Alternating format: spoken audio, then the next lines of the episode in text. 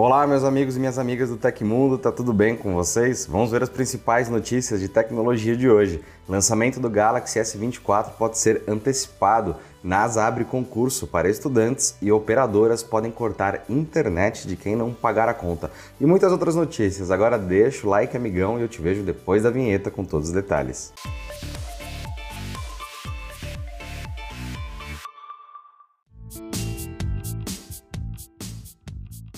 A linha de smartphones Galaxy S24 da Samsung deve mesmo ser apresentada já no começo do próximo ano. A informação é do site sul-coreana SBS Biz, que reforça alguns rumores anteriores sobre a chegada antecipada dos aparelhos. Segundo a publicação, o anúncio acontecerá no dia 17 de janeiro de 2024, em um evento realizado na cidade de São Francisco, no estado norte-americano da Califórnia. O planejamento nos mínimos detalhes para a realização do evento já estariam finalizados e as preparações já começaram, o que significa que em breve a própria companhia pode oficializar a data. Caso a janela de lançamento seja mesmo confirmada, isso significa uma antecipação ao calendário tradicional da fabricante. Nos últimos anos, os aparelhos top de linha da Samsung, os Galaxy S, foram apresentados entre fevereiro e março.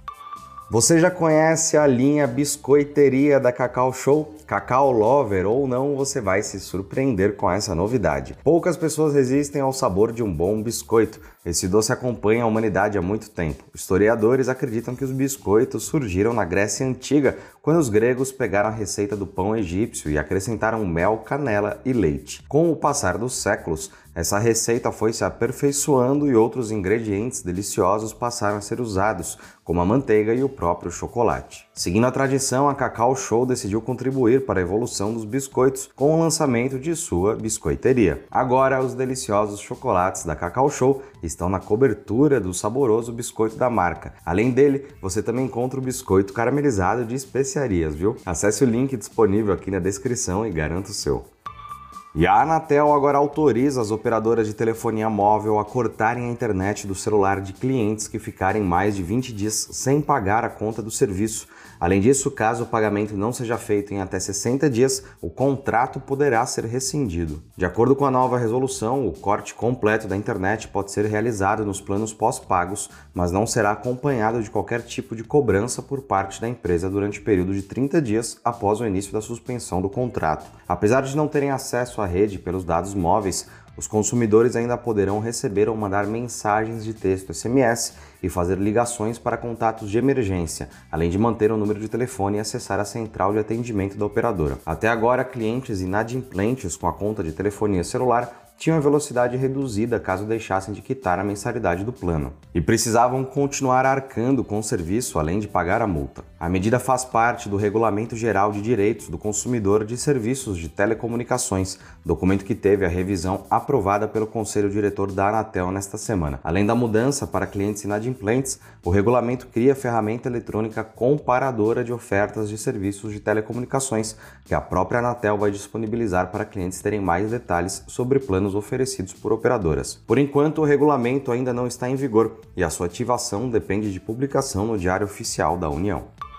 A Netflix anunciou hoje novidades para o plano mais barato que mostra propagandas. Dentre as melhorias, o streaming mostrará menos anúncios para quem gosta de maratonar séries. Amy Reinhard, presidente do setor de publicidade da empresa, explicou que o novo sistema se chama Bing Edge, nome provisório. Ele aproveita o comportamento dos usuários de assistir vários episódios em sequência. O Bing Edge vai funcionar da seguinte forma: depois de assistir três capítulos de uma série, no quarto episódio não será exibido nenhum anúncio. A novidade será implementada no primeiro trimestre de 2024 no mundo todo. A Netflix ainda revelou que marcas que quiserem anunciar no plano mais barato poderão exibir QR codes em anúncios a partir do ano que vem, patrocinar eventos e momentos culturais, além de títulos no mundo todo, e utilizar novas ferramentas e recursos de medição no mundo todo, tudo para que seja possível firmar parcerias internacionais com provedores terceirizados para permitir a verificação de campanhas ano que vem. E no texto divulgado no site da Netflix, a Amy Reinhardt defendeu que o novo plano básico com anúncios foi um acerto da empresa. O Ministério da Saúde no Brasil apresentou na quarta-feira um novo guia para a população sobre vacinas no Sistema Único de Saúde, o SUS. Trata-se de uma versão digital do calendário de vacinação que pode ser consultado tanto em forma de site quanto visualizada em um arquivo PDF baixado no celular ou computador. Segundo o órgão, o objetivo do serviço é ajudar a manter o cronograma de vacinação em dia. Ele é parte do Movimento Nacional pela Vacinação, um programa do governo para recuperar as altas taxas de imunização que o país apresentava nos últimos anos. A página do calendário nacional de vacinação é dividida pelas opções criança, adolescente, adulto, idoso ou gestante. Ao clicar em uma categoria, é possível selecionar também a idade para ter acesso às vacinas sugeridas e disponíveis no Programa Nacional de Imunizações. Outras informações do portal incluem detalhes sobre quais são as doenças preveníveis por aquela vacina ou dose, além do público-alvo e os imunizantes recomendados. Segundo o Ministério da Saúde, o site não substitui a caderneta de vacinação, já que ele é apenas um calendário para maior organização de datas e vacinas. A carteirinha física ou digital permanece em vigor e deve ser atualizada nos postos de imunização. Para tudo que agora o recado é importante, precisamos muito e com urgência da melhor opinião sobre o Tecmundo, que é a sua. Estamos trabalhando todo dia para melhorar e atualizar o nosso tão querido Tech, mas agora queremos contar com você. Isso mesmo, é você. Nosso fã que nos acompanha em todas as plataformas, que está conectado todo dia com o Tech, não só no site, mas também nas redes sociais e aqui no YouTube. Por isso preparamos uma pesquisa mega rápida que não leva nem 5 minutos para responder, mas que vai fazer toda a diferença para a nossa comunidade. A pesquisa está disponível para resposta até o dia 3 de novembro, ou seja, hoje, e eu conto muito com você para essa missão. A montadora Tesla foi considerada não responsável por um acidente envolvendo um carro da empresa que resultou na morte de um homem nos Estados Unidos em 2019. A companhia estava em julgamento porque a família da vítima alegou que a batida do Model 3 foi resultado de uma falha no autopilot, o sistema de direção autônoma dos veículos da empresa chefiada por Elon Musk. O júri do Tribunal da Califórnia, entretanto, deu ganho de causa para a montadora após uma longa deliberação e rejeitou o pedido da família por uma indenização de 400 milhões de dólares, mais danos aplicados por má conduta da empresa. Esse é o primeiro resultado de julgamento envolvendo a morte de um motorista que pilotava um carro da Tesla, ou seja, o seu veredito pode ser usado nos muitos casos que seguem nos tribunais com acusações de que a marca seria responsável por acidentes ocorridos nos últimos anos por supostas falhas técnicas na plataforma.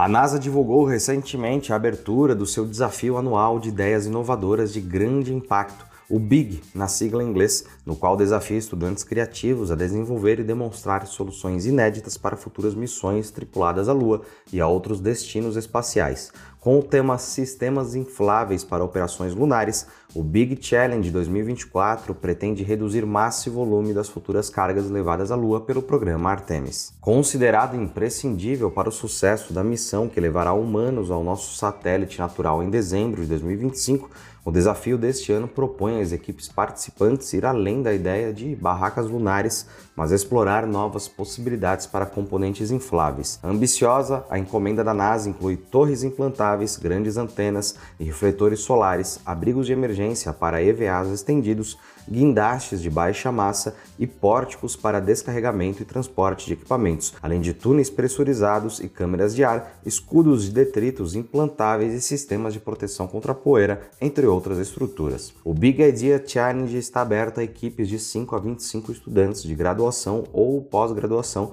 de faculdades e universidades credenciadas nos Estados Unidos e oficialmente afiliadas ao chamado Space Grand Consortium. Esse consórcio é uma iniciativa da NASA para incentivar os estudos de ciência, tecnologia, engenharia e matemática no contexto da pesquisa espacial. E se você ficou interessado, dá uma olhada no link aqui embaixo.